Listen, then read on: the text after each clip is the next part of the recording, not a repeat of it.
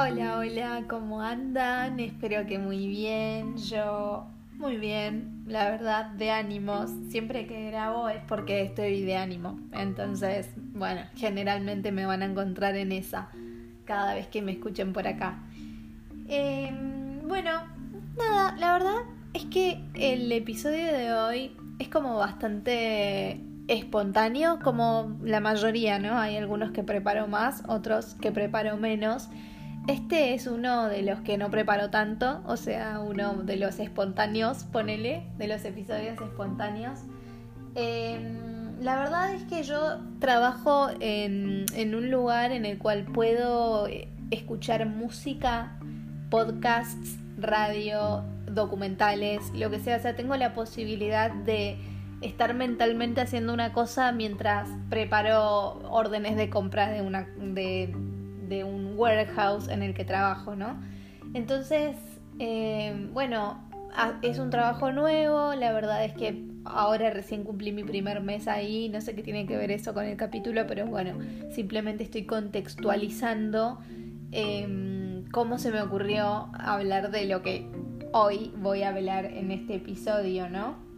Y bueno, la cuestión es que mañana es 31 de octubre, no sé cuándo van a escuchar esto porque lo pueden escuchar el año que viene o lo pueden escuchar eh, en el mismo día o cuando sea, pero bueno, esto va a quedar grabado para la posteridad. Pero lo cierto es que bueno, yo estoy viviendo en Dinamarca, donde hay bastante merchandising de Halloween y muchos, muchos, muchísimas calabazas por todos lados. Se ve que evidentemente es temporada. Em, y bueno, como que una cosa llegó a la otra y algo me, en, mí hizo que ponga documentales sobre casa de brujas. Eh, una nerviada total, no mentira, en realidad hubo un disparador previo que fue ayer que estaba scrolleando en internet y descubrí que Dinamarca también tuvo como una gran participación en, o sea, en todo lo que fue esa horrible etapa de la humanidad, em, que bueno, fue la época de la, de la casa de brujas, ¿no? Y bueno, me sorprendió muchísimo descubrir que hasta hay un museo sobre eso en Dinamarca. No es en Copenhague, yo vivo en Copenhague. Si, si hubiese sido acá, la verdad es que hoy mismo iba al museo porque como que me copé tanto con el tema pero no, queda como en un lugar a casi 300 kilómetros de donde estoy yo. Entonces no tuve la suerte de ir, pero quizás en algún momento vaya. El lugar se llama Ribe y bueno, ahí hay un museo donde quedan algunos vestigios y pruebas de, de cómo se vivió acá esa época tan oscura de la humanidad. Pero bueno, independientemente de eso, eh, me llamó la atención descubrir que Dinamarca fue como uno de los lugares donde, mm, a ver, ¿cómo decirlo? Como la cuna de... Que, bueno, cuando me agarran estas lagunas no debe ser muy divertido escucharme y esto sucede a menudo, pero bueno, en fin. Acá hubieron muchos autores intelectuales de lo que fue después la casa de brujas, ¿no? Como que acá había pensadores, había personas llamados, no sé, intelectuales de la época que comenzaron con ese run run de que las mujeres no sé qué, de que las mujeres y el demonio, de que las mujeres no sé qué, bueno, todo lo que ya saben que se atribuía a las mujeres a quienes después eh, nada las destinaban a la hoguera por ser brujas eh, supuestamente, ¿no? Un desastre horrible. Cuestión que, eh, bueno, toda esa cuestión, el run run comenzó en Dinamarca, había sido. ¿Y qué pasó? Hubo un príncipe que se, que se llamaba Jacobo, un príncipe de Escocia, después fue rey, pero bueno, en su momento príncipe, antes de ser rey, que se casó con Ana de Dinamarca, Ana de Dinamarca estuve hace dos fines de semana en un, en un tour por un, por un castillo donde había un montón de cuadros de Ana de Dinamarca, entonces me sentí como un poco interpelada, un poco como que estuve ahí cerquita, entre comillas, ¿no? cerquita de esa historia y como que me dio como mucha curiosidad y ganas como de indagar más. Cuestión que Jacobo, eh, sexto de Escocia, se casa con Ana de Dinamarca en Dinamarca, ¿no? Y cuando termina la boda, qué sé yo, vuelven en barco por el Mar del Norte hacia Escocia. Cuando estaban emprendiendo el viaje de regreso, les agarró una tormenta bastante heavy en el mar. Y bueno, como que los rumores dicen, o sea, lo que podemos saber hoy de algo que sucedió en el siglo XVI, a fines del siglo XVI, eh, dicen como que había tres barcos y que el barco real, o sea, el barco en el cual estaba Jacobo y Ana, fue el barco como más perjudicado en esta tormenta. Tanto así que Jacobo, cuando llega a Escocia y cuando, bueno, terminan a duras penas sobreviviendo a ese torrencial en el mar, eh, comienza como a sospechar de que eso, de que ese episodio tan atroz de la naturaleza tenía algo que ver con un hechizo de alguna bruja. Bueno, Jacobo estaba en una, ¿no? Como, como les dije anteriormente.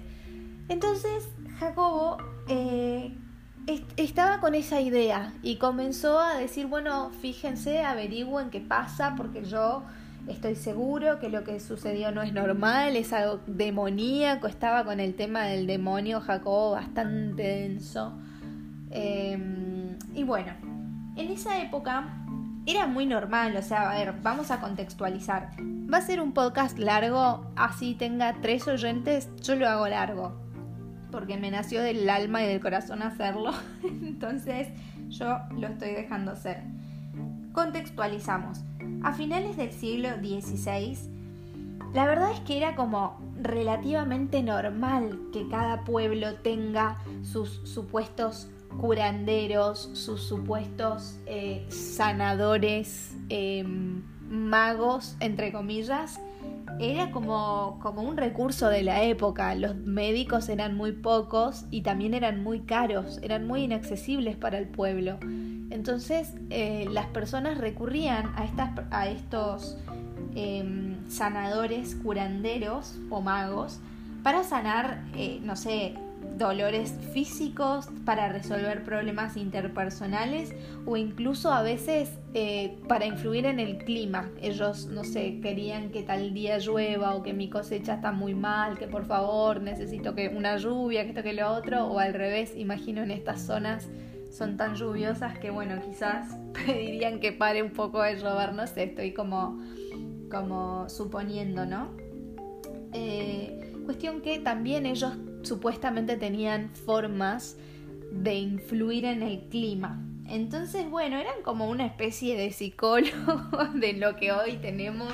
Era un o sea, estoy haciendo una analogía muy burda, ¿no? Pero a lo que voy es a que la gente tenía un problema personal o interpersonal iba al curandero. La gente tenía un dolor de muela al curandero. La gente quería que pare de llover al curandero. O sea, cualquier cosa al curandero o al mago del pueblo, ¿no? Era como el, a donde te caían todos si eras un curandero. Entonces, en, esa, en ese mm, contexto, la magia en la vida cotidiana, o sea, como que, como que la gente en, el, en ese momento creía un poco en la magia, creía un poco en esta fuerza invisible, inexplicable, en este poder que tenía el curandero del, del lugar, ¿no?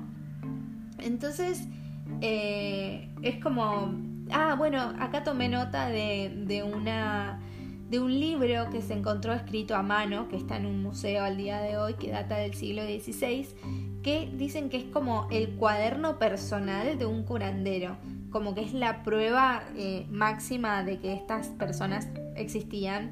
De hecho, al día de hoy existen. Yo soy de un lugar que se llama Misiones, en, una provincia de Argentina, y bueno, es muy normal que haya al día de hoy personas que van a no sé si se llaman curanderos, pero como personas que, no sé, te curan el empacho. Sin ir más lejos, no sé, te puede, tu tía te puede curar el empacho y es una cuestión que muy poco racional, creo, no sé, con, con todo respeto a todas las personas que lo hacen. Yo lo he hecho en algún momento, mi mamá, dame tu, te, le voy a llamar a la tía tal para que te cure el empacho. O sea, digo, y, y es algo que se hace y es algo extra racional que uno, uno cede, confía y lo hace, pero lo que quiero decir es que hoy 2020 tenemos una tía que nos, cura el empacho por teléfono, ¿no?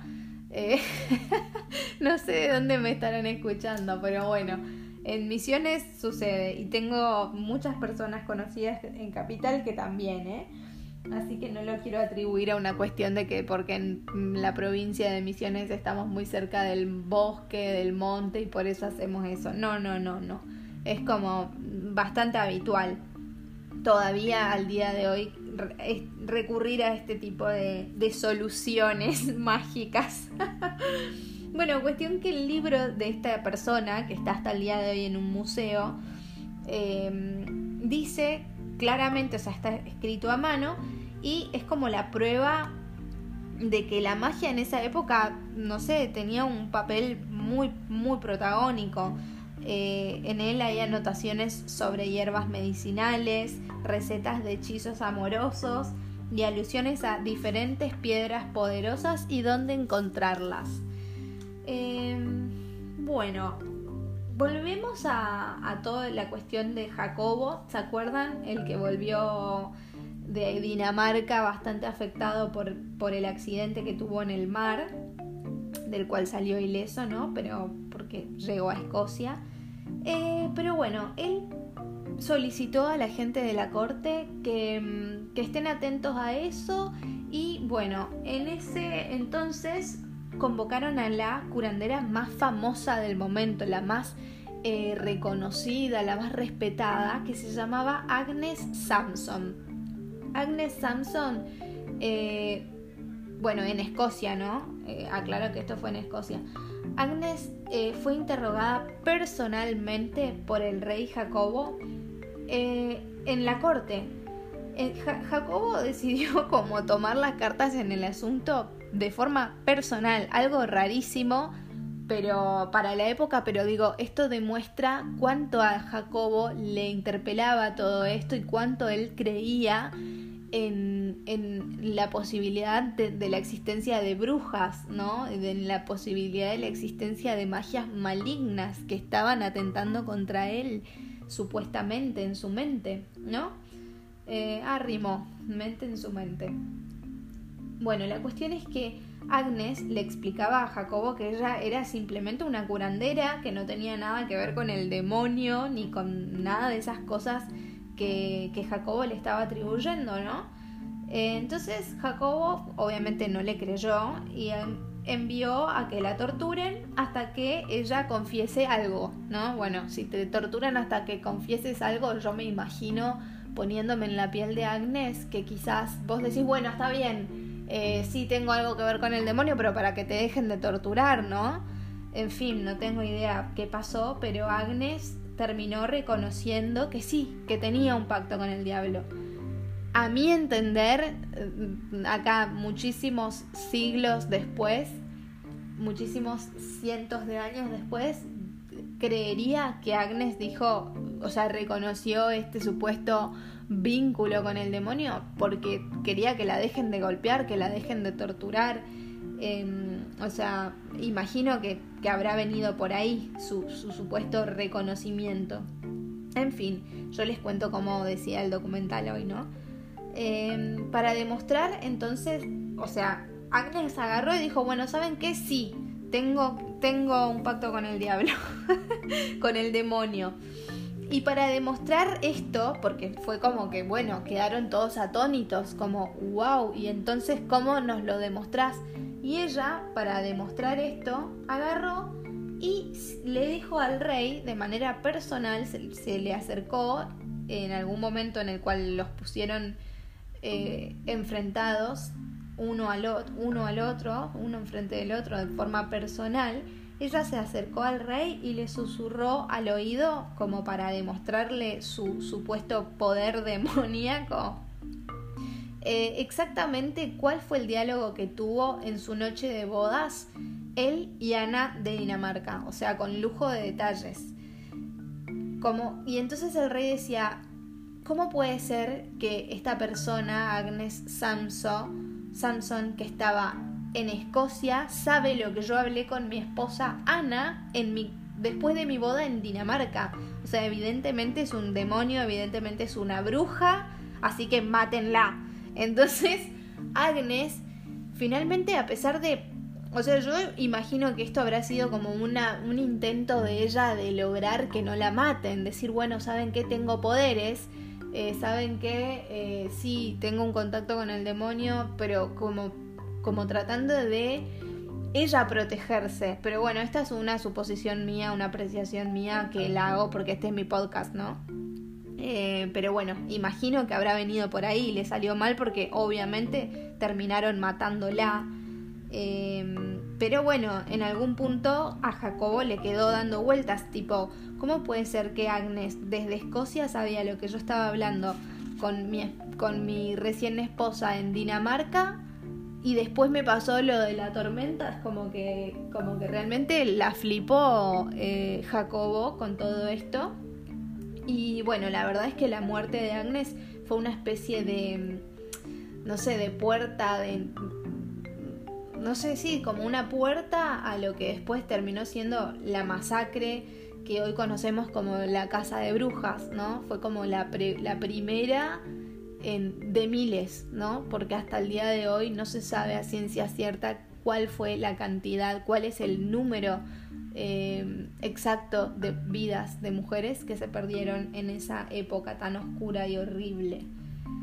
Ah, por favor. Bueno, eh, Jacobo estaba muy, pero totalmente enloquecido con esta cuestión del, del paganismo, iba a decir, con esta cuestión de las brujerías y escribió un libro que se llamaba, creo que se llama todavía, Demonología, ¿no? Es un libro corto que coloca a Jacobo, la verdad, como el líder de la casa de brujas, ¿no? Es una, un, referente eh, histórico que está muy vinculado a toda esta cuestión por razones obvias, ¿no?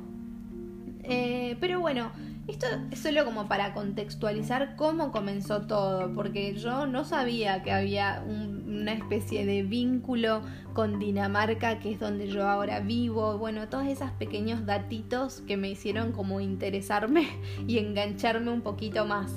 Eh, si bien esto después se expandió por toda Europa, fue un movimiento oscuro y horrible que, que afectó a mujeres de todas partes de esta zona y también en, en Estados Unidos después.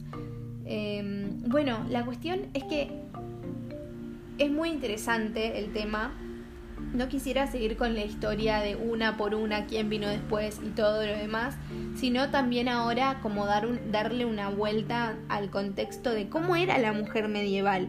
O sea, porque también es como muy interesante ponernos en, en la piel y en el contexto y tratar de, de ver cómo nos llega a nosotros hoy, 2020, la imagen de bruja esa que tenemos, ¿no? Con, los gorros, que la escoba, que, que, las pociones y no sé qué. Y la verdad es que es, muy interesante, muy apasionante todo. Yo hoy me, vi, me vino, escuché tres documentales, no tuve el recurso de lo visual porque estaba trabajando. Así que solamente los escuché, así como ustedes ahora están escuchando el podcast. Pero bueno, la mujer medieval eh, era realmente como muy diferente, o sea, a lo que hoy somos. No, no somos las mismas ni ideológicamente ni, ni, las mismas que hace 10 años atrás, imagínense eh, encontrarnos hoy de frente con una mujer medieval de ese momento. Pero me parece muy interesante para poder comprender todo tratar de acercarnos un poquitito a, cómo era la rutina, cómo era un día normal de una mujer en ese momento histórico, ¿no? Em, bueno, en este documental mencionaban que ellas vivían como muy conectadas con la naturaleza, como sus labores estaban realmente vinculados a, al campo, al cuidado de la casa, que en esa época la, la casa era, eran pequeñas aldeas de, donde había grupos familiares chicos en realidad.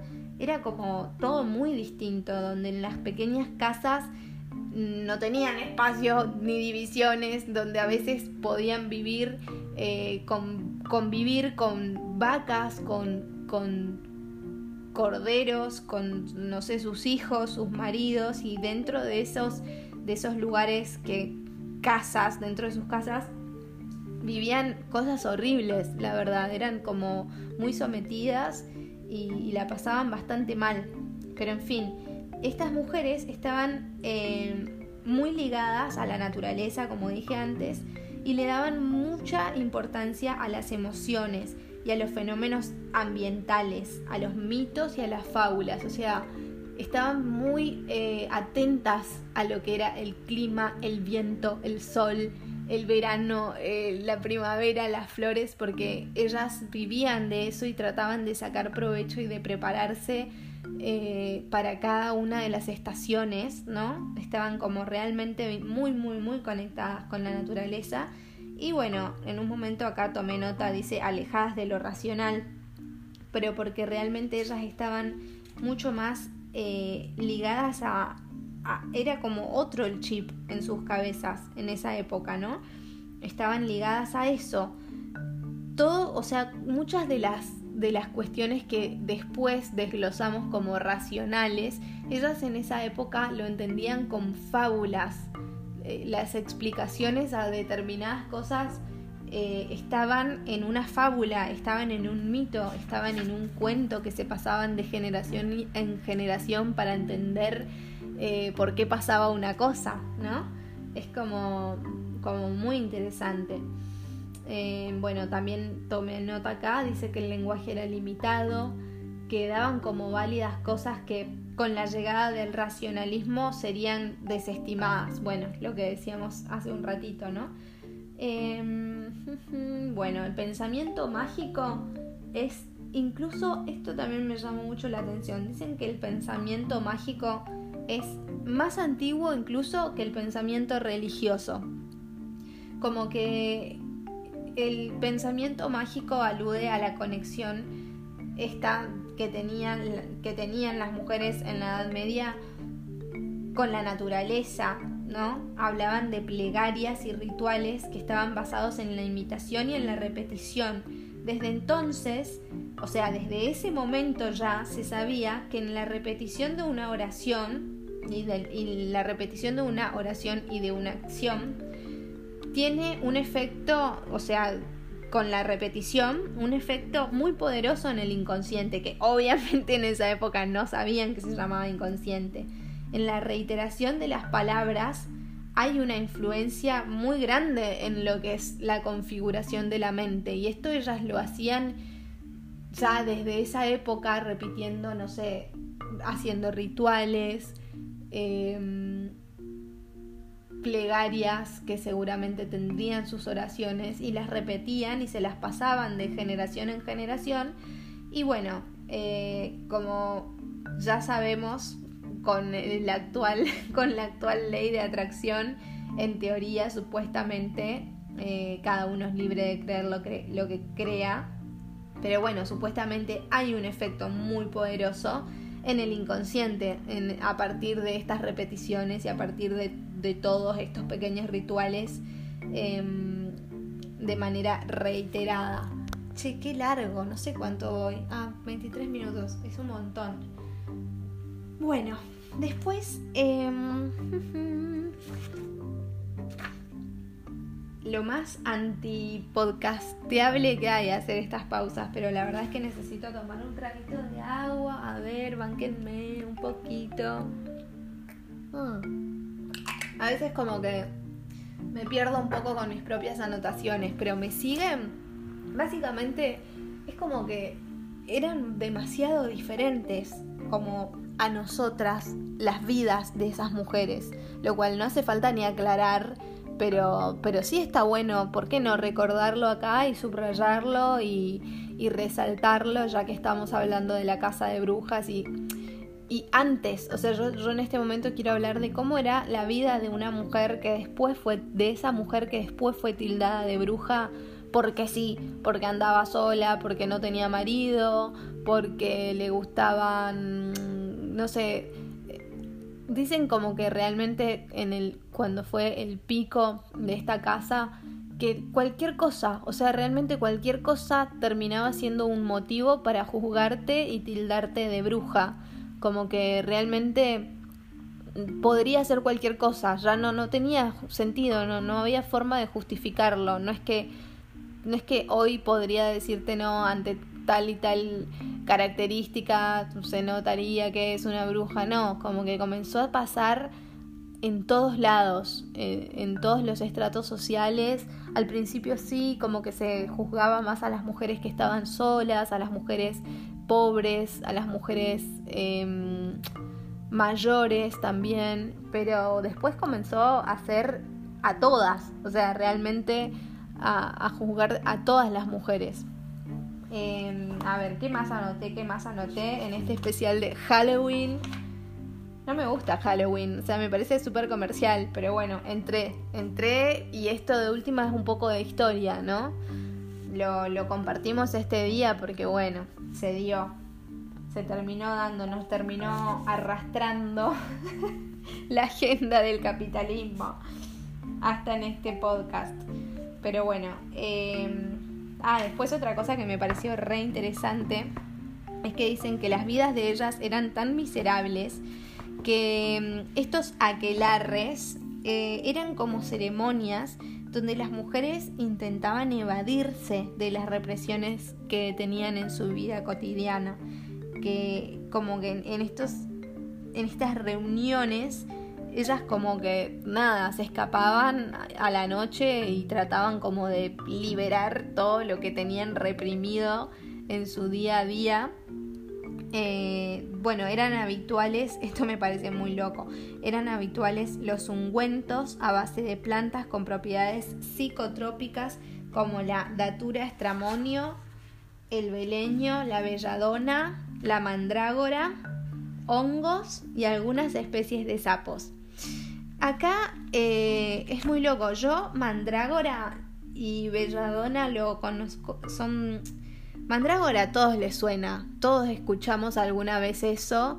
Seguramente lo vieron en Harry Potter, porque hasta yo que no soy muy de los Harry Potter, eh, lo vi en creo que la segunda película, o la primera o segunda película, porque son las que me acuerdo. Después creo que ya no vi más.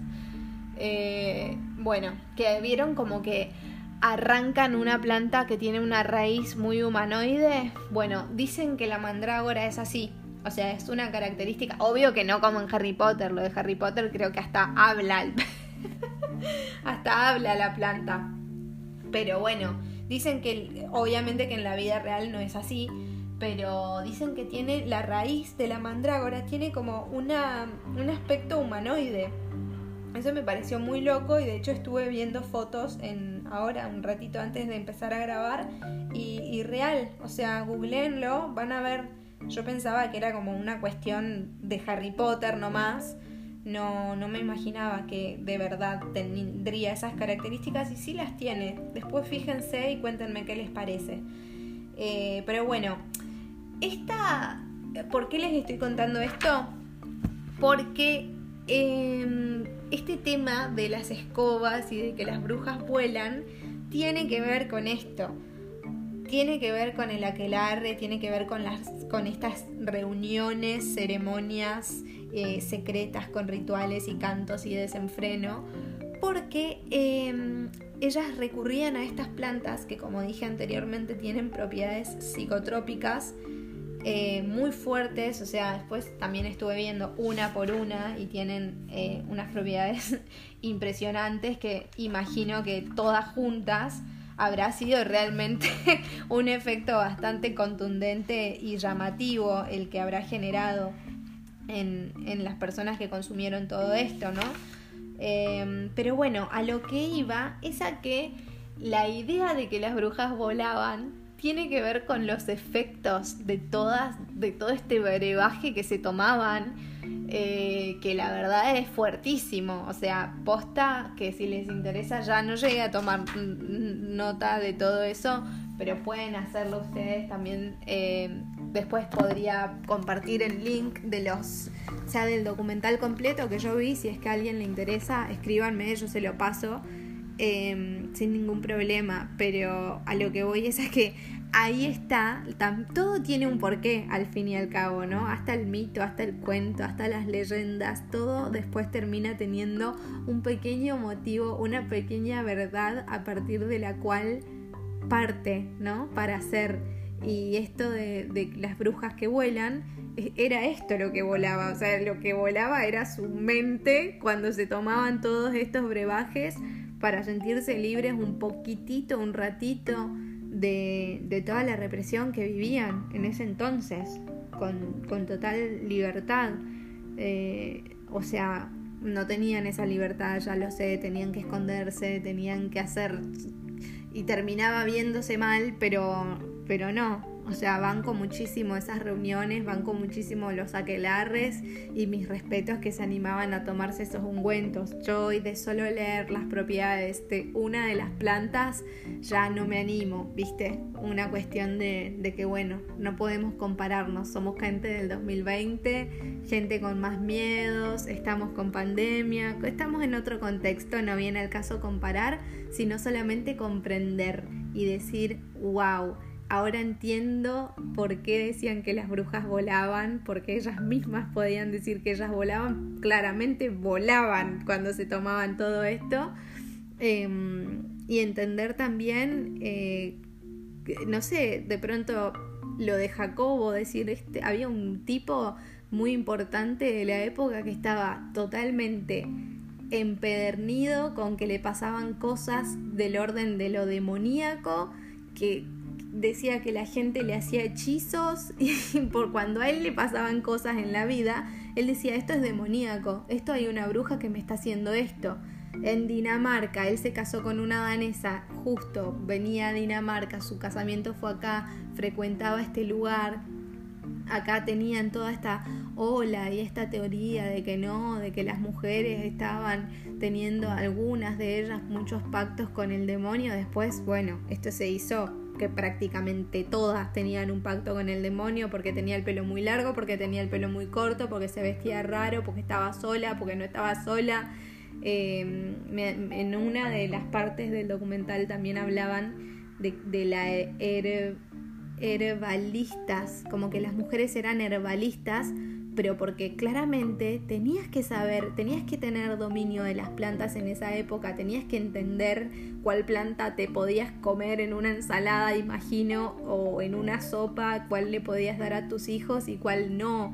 O sea, entonces todas las mujeres tenían incorporados un montón de conocimientos eh, de ese estilo, como nos pasaba en Latinoamérica ahora con nuestros ancestros. Em, nuestros ancestros guaraníes, no sé, o mapuches o cualquier, cual, no sé, los mayas allá en Guatemala o en hace mucho, mucho tiempo atrás. Digo, todos tenían mucho conocimiento de las plantas y de, y de las propiedades de las mismas y lo que comenzó a suceder fue que las mujeres que tenían em, conocimientos de, de la herbalística, si no me equivoco, se decía así, es como que ya bruja, automáticamente bruja, tenía un ungüento bruja, tenía olor a algún tipo de esencia rara bruja, digo, me muero. Imagínate si Jacobo de Escocia me viera a mí tomando mate y poniéndome aceitito just en las sienes para sentirme plena un domingo a la mañana. Ay, por Dios, sé que no es gracioso, eh, pero bueno, yo solamente eh, estoy haciendo un podcast y poniendo un poco de humor con lo que sería mi vida.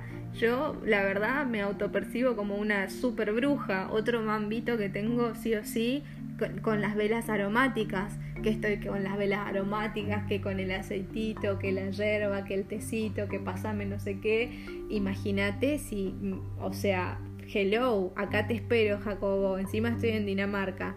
Eh, bueno, nada, una bruja del 2020 que graba podcasts larguísimos y que no sé si alguien lo va a escuchar algún día, pero si alguien algún día escuchó esto hasta acá, por favor háganmelo saber porque para mí sería hermoso enterarme.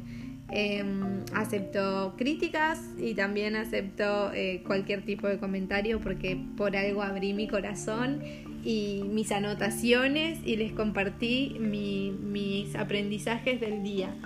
Gracias por escuchar hasta acá, es un montón, los quiero mucho y bueno, un besote.